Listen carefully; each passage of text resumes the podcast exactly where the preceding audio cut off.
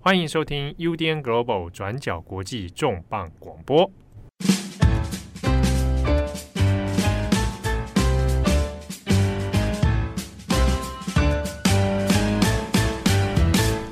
Hello，大家好，欢迎收听 UDN Global 转角国际重磅广播，我是编辑木仪。今天这集重磅广播呢，如果有收听上一集查阅编辑记录的听友们，应该已经听到了我们之前的小小预告哦。这集重磅广播非常特别，尤其是对于我们身为新闻工作者的人来说，我跟编辑会议在这次的世界新闻媒体年会当中，非常非常荣幸的访问到了二零二一年诺贝尔和平奖得主 Maria Ressa。Maria Ressa 这个名字呢，对于关心菲律宾、关心东南亚新闻的听友们来说，应该很熟悉；对于新闻同业来说，更是。他是菲律宾独立媒体 Rappler 的共同创办人暨执行长。那担任记者工作超过了三十六年的时间。也因为他捍卫了言论自由，他勇敢地揭发了独裁者的暴行，所以他在二零二一年的时候，跟俄罗斯独立报纸《新报》总编辑莫拉托夫共同获得了诺贝尔和平奖。那这三十六年来的记者生涯，这些实力累积，还有所见所闻，可以说是给了 Maria Ressa 公开批判强权的勇气。他过去遭遇了非常多的危机，他跟他团队持续受到政治骚扰和威胁。但是，究竟他是怎么具体的拥抱自己的恐惧呢？我们今天会透过这集的重磅广播来跟大家分享。而这次我们的访问全程是使用英文哦，所以我们除了会呈现 Maria Ressa 她的原因之外，我们中间也会做一些穿插，来用中文做背景的补充。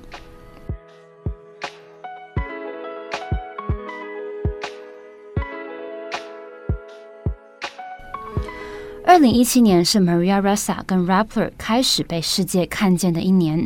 他们揭发了菲律宾前总统杜特地他在任内的贪腐、滥权，还有毒品战争的新闻，以及杜特地他是如何把社群媒体当成一种武器来传递假消息，来撕裂社会。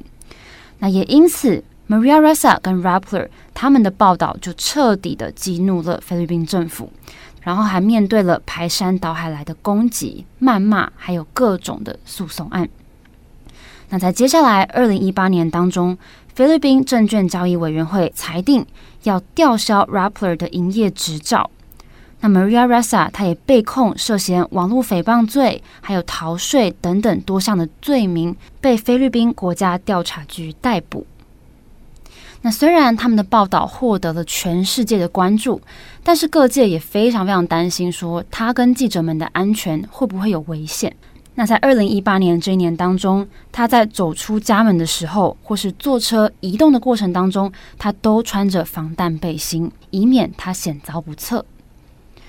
那 Maria Ressa 在二零二二年十一月出了一本书，叫做《How to Stand Up to a Dictator: The Fight for Our Future》。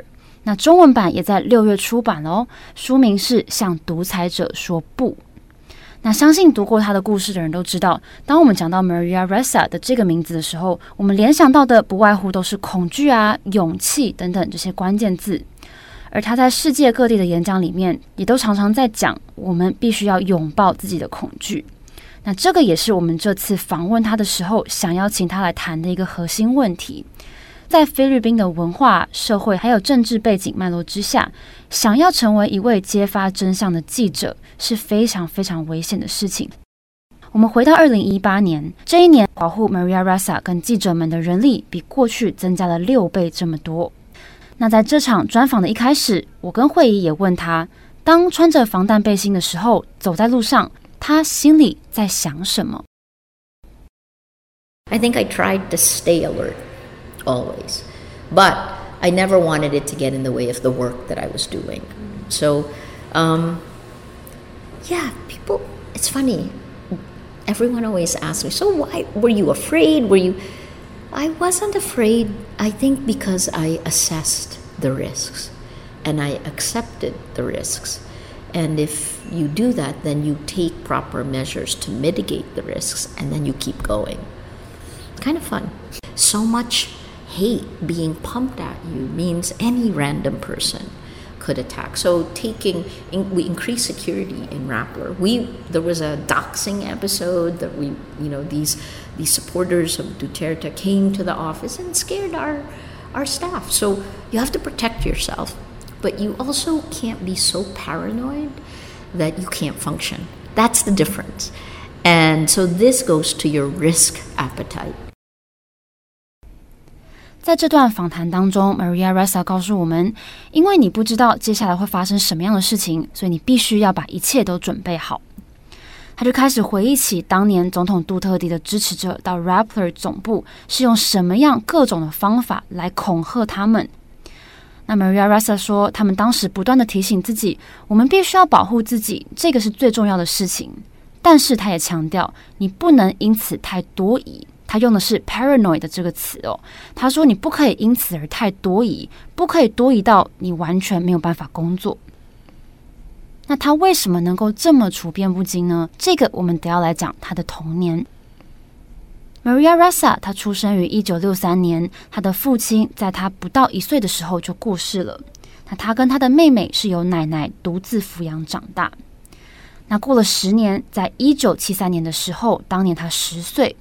那他突然有一天在学校上课上到一半的时候，他就无预警的被妈妈从学校带走了，就这样离开了奶奶，然后上了一台飞机，就这样子到了美国纽泽西展开新的生活。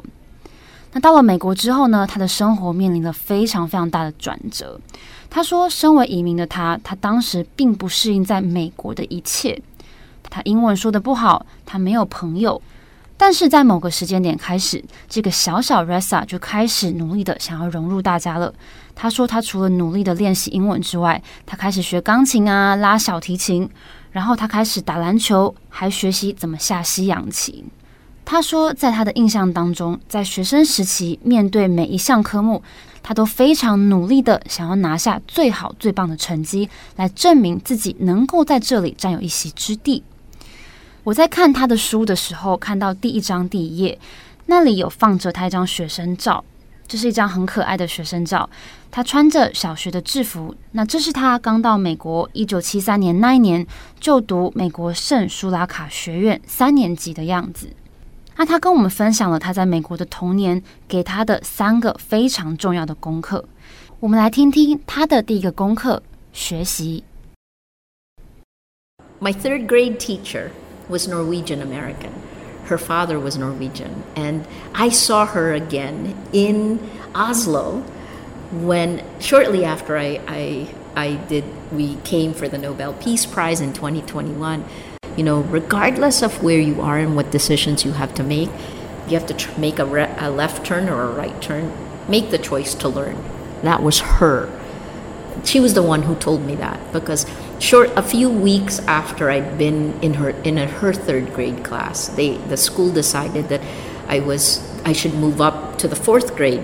I didn't want to go, and she she convinced me to go because I was just starting to get used to the people.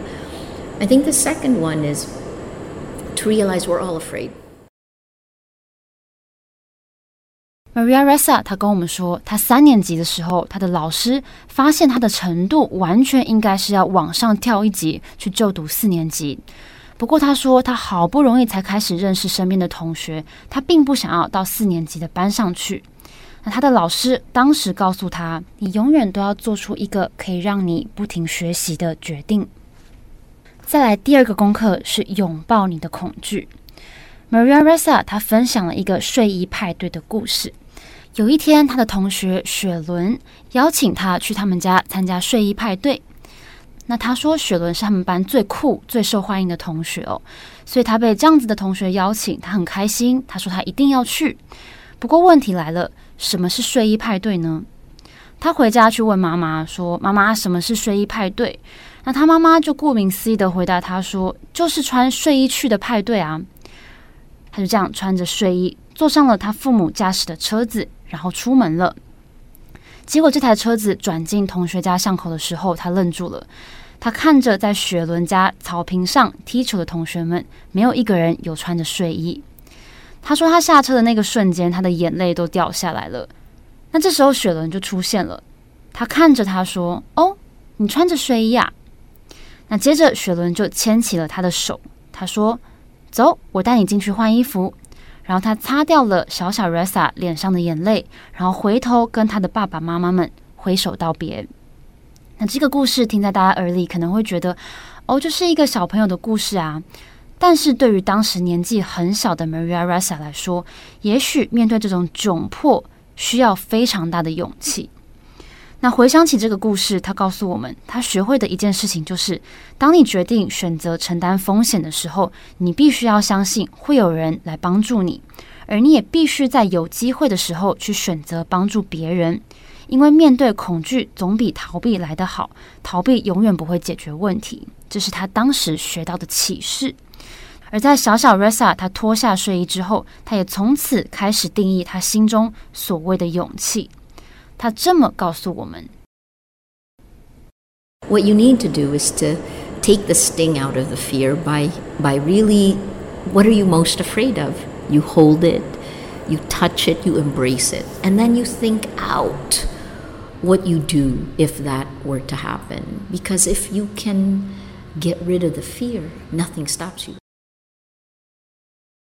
那第三个功课是为正义而战。 他说，小时候在管弦乐团有一个同学叫做黛比，常常被大家捉弄，被大家开玩笑。She played the viola, I played the violin, and in the book I called her Debbie. And uh, she, everyone made fun of her. And if someone is being bullied, you don't want to get in the way because then the bully can turn on you, right? So, does it sound like a dictator? Well, yes. bullies, dictators are bullies, right? So I felt so bad for her one time. We were coming out of an orchestra rehearsal and she was crying on the side and I wanted to walk by. But then I, it's this this is where I'm Catholic, a wayward Catholic, but you know the whole thing of do unto others as you would have them do unto you. That's my shorthand. If if I need to make a quick decision and I don't know what the right thing to do is, do unto others as you would have them do unto you. That's just, right? So I went and got her a tissue, and um, and somehow we became friends. And there was an instance when her bully tried to turn on me, but then my friend stood up for me, right? 所以他说，遇到恶霸的时候，只要有一个人敢站出来对抗，就有可能影响到所有的人，因为这种恶霸他们不喜欢被公开挑战。所以学习拥抱恐惧，还有为正义而战。正是他在童年时学到的三个功课。而 Maria Ressa 她的生长经历跟信念，还有价值观，也都给了她战斗的动力。那有关战斗，他给出了一个对抗海盗的比喻。You think about it like pirates taking over a ship. And if pirates take over a ship, you know, in our oceans, we're South China Sea or West Philippine Sea, you're, you've got the Taiwan Straits. If pirates take over a ship, there are only three things you can do, right? You either fight, but you can't do that alone. Because if you fight, you have to have others who fight with you, because you're going to fight the pirates. Two, you can jump off, but you also can't do that alone, because you're going to die if you only do that. So, what do most people do? The third, which is to hide. And then over time, if you hide, you're going to have to exhibit more and more pirate like characteristics in order to keep surviving. How do you stand up to a dictator? You have to fight and you have to get your community with you, right? And that's something we've learned all throughout. I mean, there's so many behavioral studies. All it takes is one person in some of these psychological studies or sociological studies. One person actually makes the group think, mm-hmm. right? So if one if everyone thinks the same thing, one nay vote makes everyone think. So one person to challenge the crowd. But that one person, in order to really make change happen, one person isn't enough. So you have to learn to lead. I don't know. You know what was fun about writing the book? It's like, it was cathartic. It was just really like, so why did I become a journalist? Why do I believe in journalism so much? It's so much is, is the standards and ethics. The mission of journalism is connected to the things I really value as a person. It helped make me who I am. 在这段访谈当中，他请我们试着想象，当海盗占领了一艘船，这个时候我们只有三条路可以走。第一个就是战斗，但是如果我们选择战斗了，这需要其他人一起来共同合作，你不可能一个人挑战十个人。那第二条路，你选择跳下船，但是你很有可能会死掉。那第三条路，就是大部分的人可能会选择的一条路，就是躲起来。那 Maria Ressa 她跟我们说，就像对抗独裁者一样，她选择了战斗。她说，如果选择战斗，你就必须要让你的社群、你的团队跟你站在一起。那当大多数人都拥有想要躲起来的想法的时候，那就要有一支可以带领众人的海军，让真正的改变可以发生。那他也回到了身为记者的使命。为什么他会这么相信新闻业呢？他说，在新闻业的使命跟他真正重视的事物是有非常大的关联性。那也是在新闻业打滚多年的经验，帮助他成为了现在的他。Get rid of the fear. Nothing stops you. I think that was the thing. When I when you observe people, you realize that each of us sets our own limits. I saw that in third grade, fourth grade. I saw that in school. I saw it through college. And then I, I guess as I moved into journalism, into handling news organizations, those were the things I prepared for. So embrace your fear. 他在新书《向独裁者说不》的里面写说，如果要说是什么形塑了我的人格，或是我承受各种威胁的能力。那绝对是因为我成为了在电视上报道突发新闻的记者。我因为这样子的经验，我学会了在现场直播的时候要沉着以对。那有时候甚至还真的得在交火过程当中进行报道，这个成为了我的超能力。那谈到 Maria Ressa 的记者生涯，她曾经在 CNN 以及菲律宾最大的电视台 ABS-CBN 担任记者，那还深入了各种灾区跟战区。那这些训练的累积以及危机处理的经验，也形塑了他自己后来在面对危机的时候应对恐惧的方式。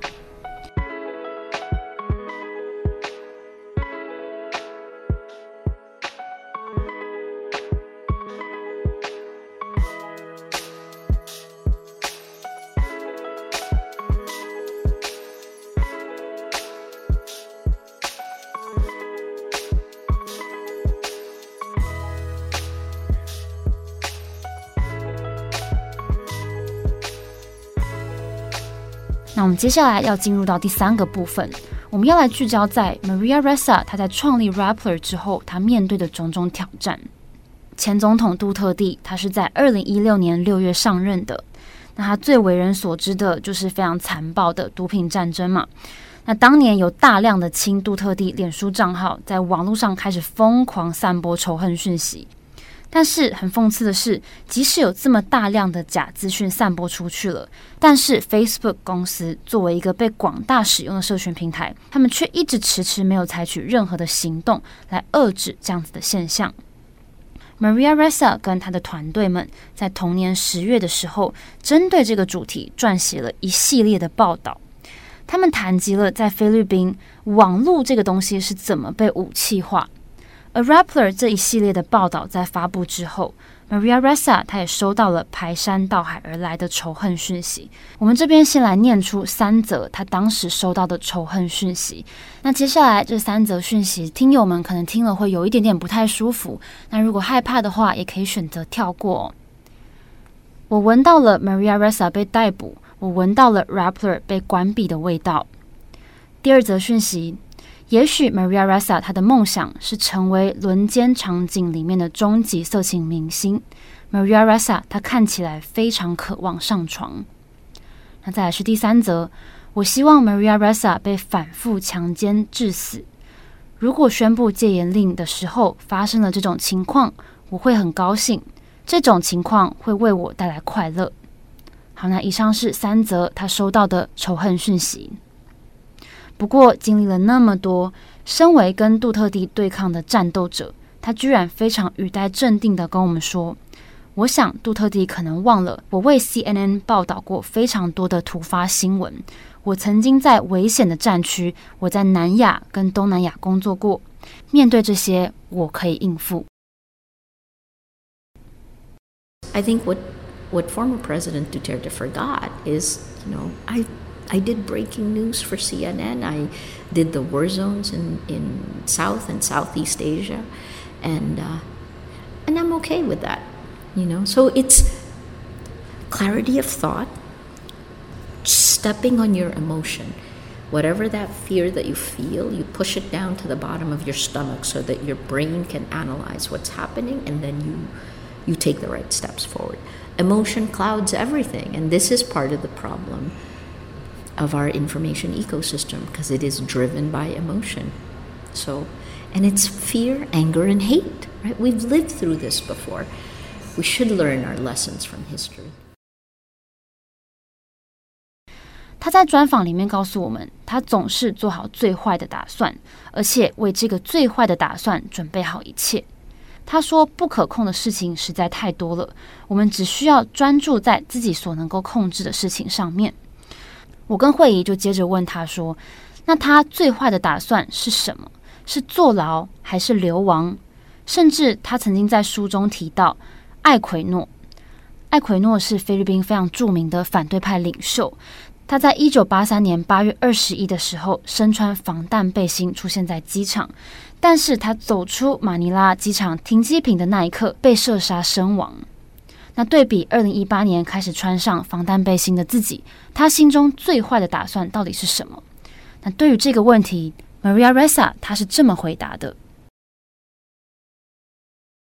This is where I become slightly it's gallows humor with my co-founders, right? Like I could get hit by a car stepping off the side of the road. You can't.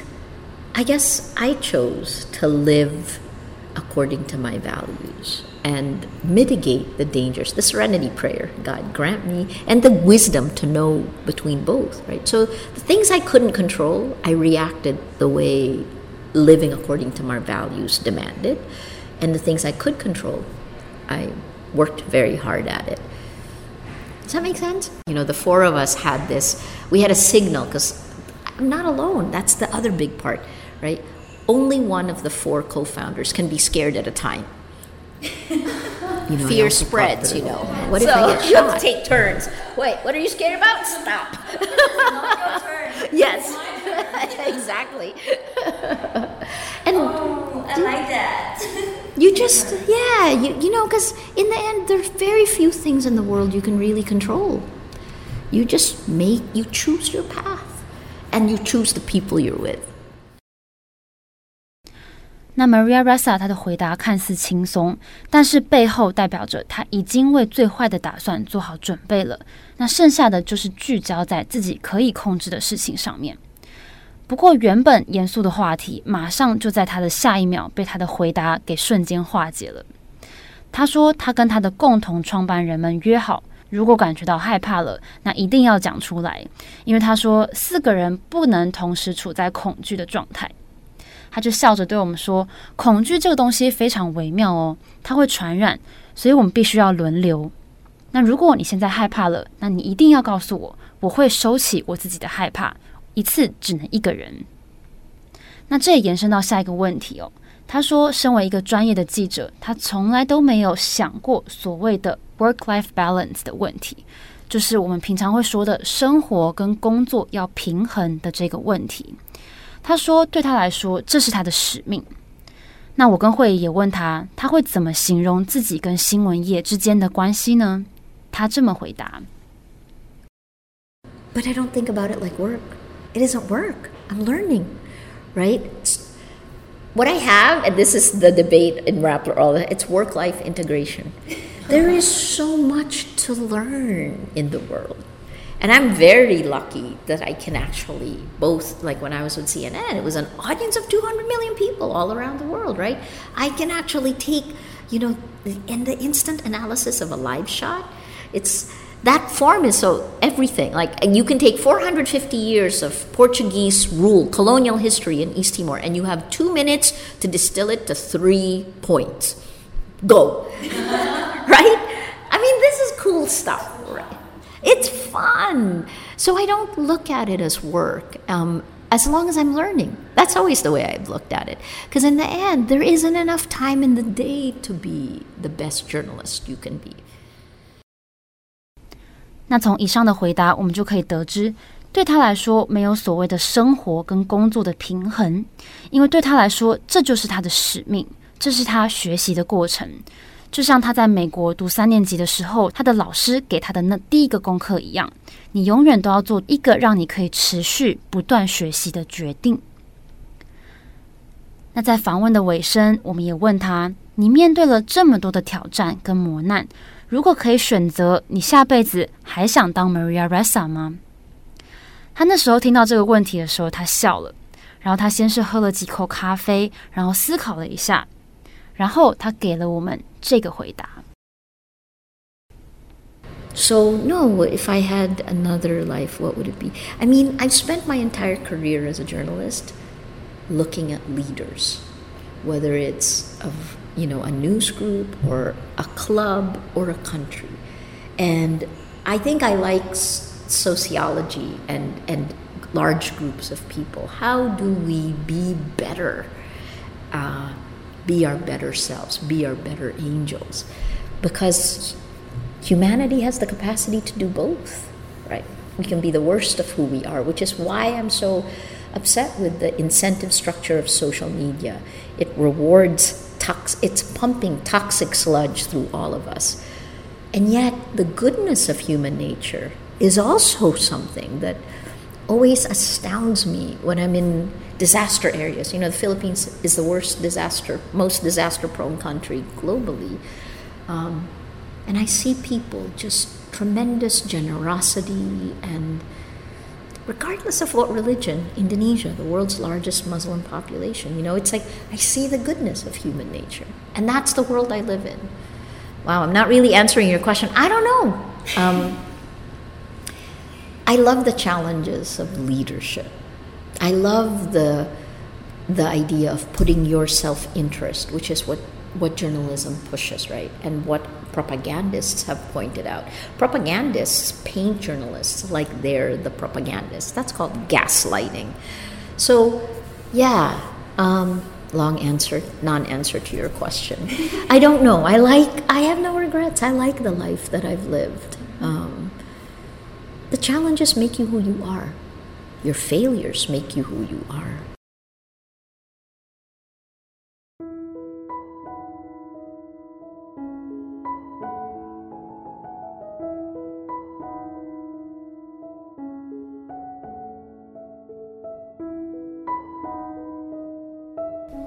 好，那这次的访谈真的很珍贵。慧仪跟我都觉得我们非常幸运，可以跟 Maria Ressa 三个人在一个独立的、不受人打扰的空间进行长达一个多小时的访谈。Maria Ressa 她的记者工作超过三十六年了。她说，她曾经在亚洲非常多的战区，还有非常多发生冲突的地方工作。那他报道的新闻总是跟天灾人祸有关系。他说他看过太多的恶，那也记录了太多的恶。不过他也跟我们说，他在当记者的过程当中，他看到了更多的善。他看到很多人在一无所有的时候，有更多的人愿意为这些人伸出援手。那即使经历了这么多的事情，他跟我们说，他对一切还是非常乐观的，还是很正面的，因为他相信人性可以创造奇迹。这就是人性最美好的一面。那即使他曾经必须要每天穿防弹背心出门，他收过了这么多的仇恨讯息，他的生命受到了威胁，但是他说他还是很喜欢他的生活。他说他走到今天，心中没有任何的遗憾。而他也透过了这一生的经历，告诉我们，这个就是他愿意为真相做出的牺牲。在他的书《对独裁者说不》，他写了一句话。我跟慧仪在完成访谈之后，也想透过这集的节目来分享这句话给大家：为了真相，你愿意牺牲到什么地步？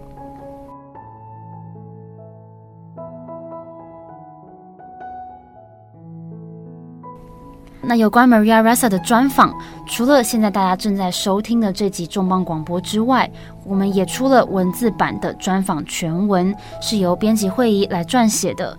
那我们也把全文连接放在资讯栏上面，欢迎大家一起来参考。希望大家喜欢我们今天的分享，也非常感谢大家的收听。我是编辑木仪，祝福大家有一个美好的周末。我们下周再见喽，拜拜。